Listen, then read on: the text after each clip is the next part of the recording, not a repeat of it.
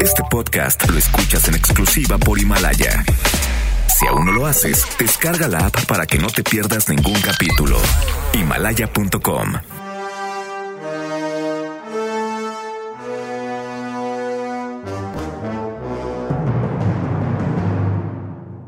Como les contaba anteriormente, buena parte del arranque de la Segunda Guerra Mundial se debió básicamente al desarrollo de la química alemana y de cómo la metanfetamina se había convertido en un elemento indispensable para que las tropas de la Wehrmacht pudiesen avanzar hacia Polonia y conquistar todo lo que se encontraba en su paso. Ya de por ahí agarraron Francia, Holanda, Bélgica y se detuvieron únicamente en Dunkerque, ya vimos, porque de plano se les acabó la gasolina. Pero eso no es todo. Adolfo Hitler también era un contumaz consumidor de droga. Y les hablaba de un personaje bastante infame en todos los aspectos, en todo el sentido de la palabra, que era quien, de hecho, condujo al Führer a la llamada farmacodependencia. Este individuo no era otro que Theodor Gilbert Morel, un tipo repugnante incluso para los estándares del Reich, donde la competencia por el más desquiciado, el más enfermo, el más depravado, el más loco o simplemente el más feo, era bastante, bastante dura.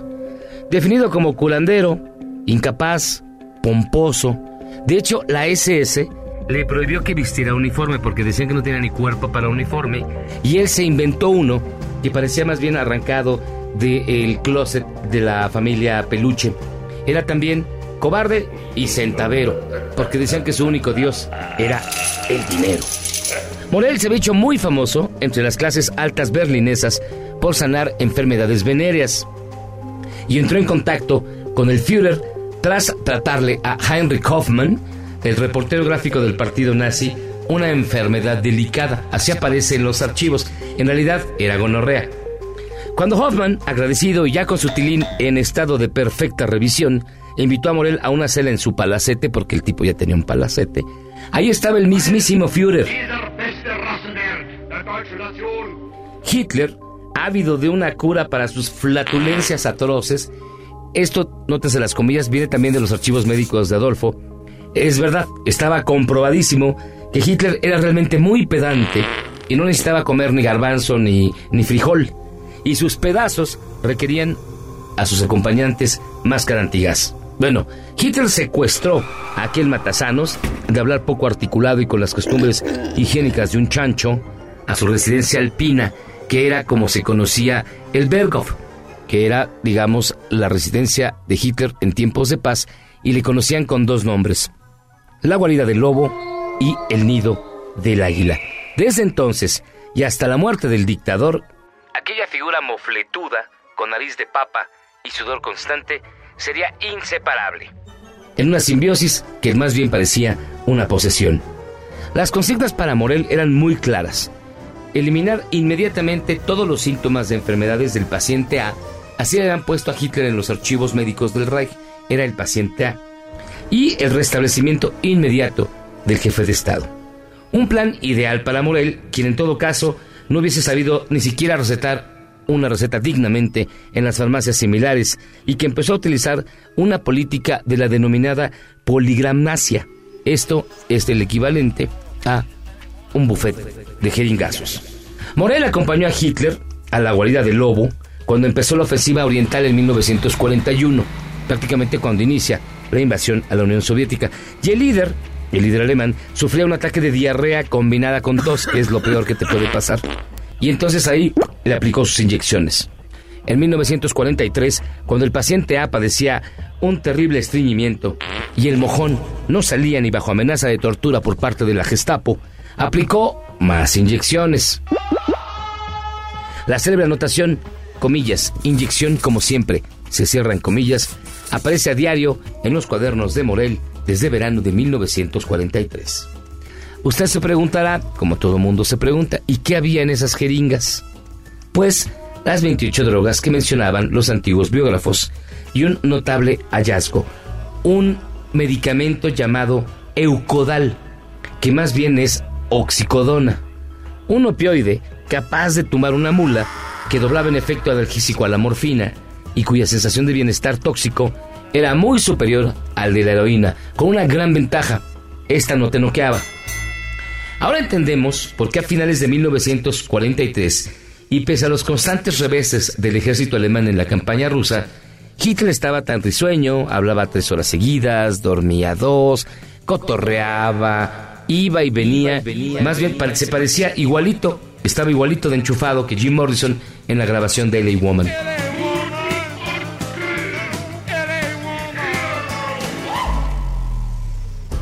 Eso también explica por qué tras el atentado que casi acaba con él en julio de 1944, Hitler salió bromeando de los escombros como si nada hubiera pasado, aunque la explosión le reventó los dos tímpanos y le arrancó los pantalones de un tirón. Fue una explosión brutal.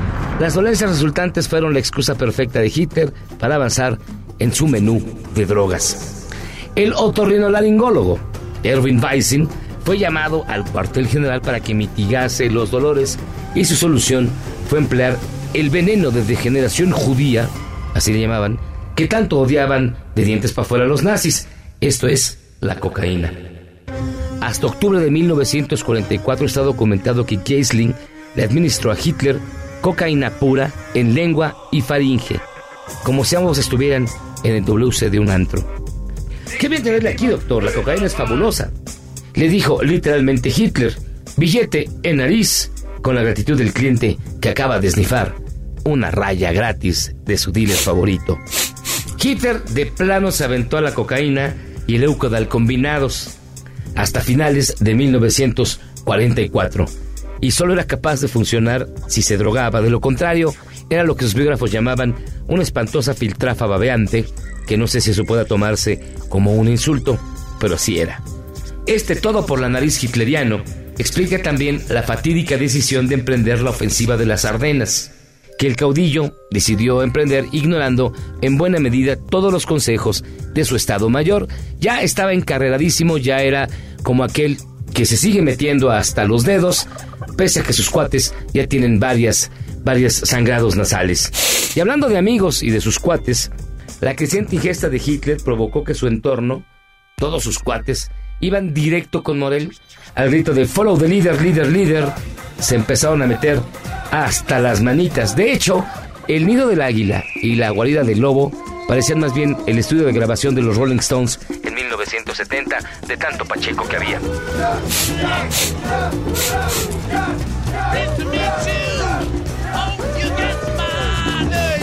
Pero hasta la mejor fiesta se acaba. Cuando se acabaron las drogas, pues obviamente lo que pasa cuando se acaban las drogas.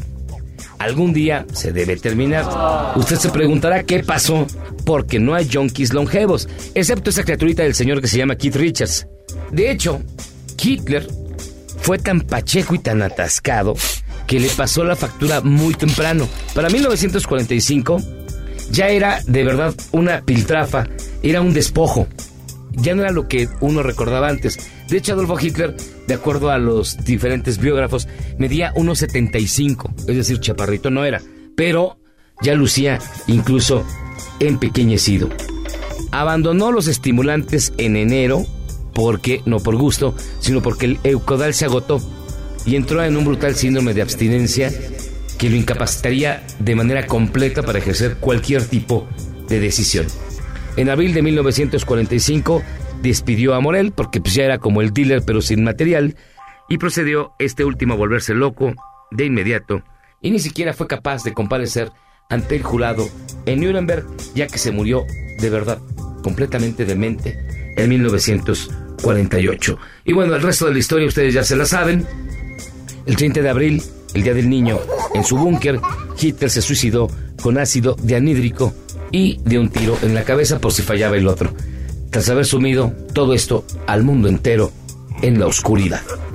Hoy vemos que todo aquello del triunfo de la voluntad y la raza aria y superior no fue más que el subidón de un super junkie y nos vuelve a demostrar que las drogas destruyen y también nos vuelve a hacer valorar a individuos como Keith Richards que se han metido más que Adolfo y siguen tan campantes. Yo soy José Luis Guzmán, les recuerdo que este podcast es exclusivo de Himalaya los espero pronto. Les recomiendo me sigan en mis redes sociales y en breve les tendré más historias que usted no conocía como nadie se las ha contado.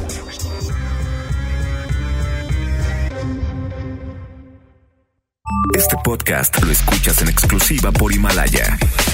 Si aún no lo haces, descarga la app para que no te pierdas ningún capítulo. Himalaya.com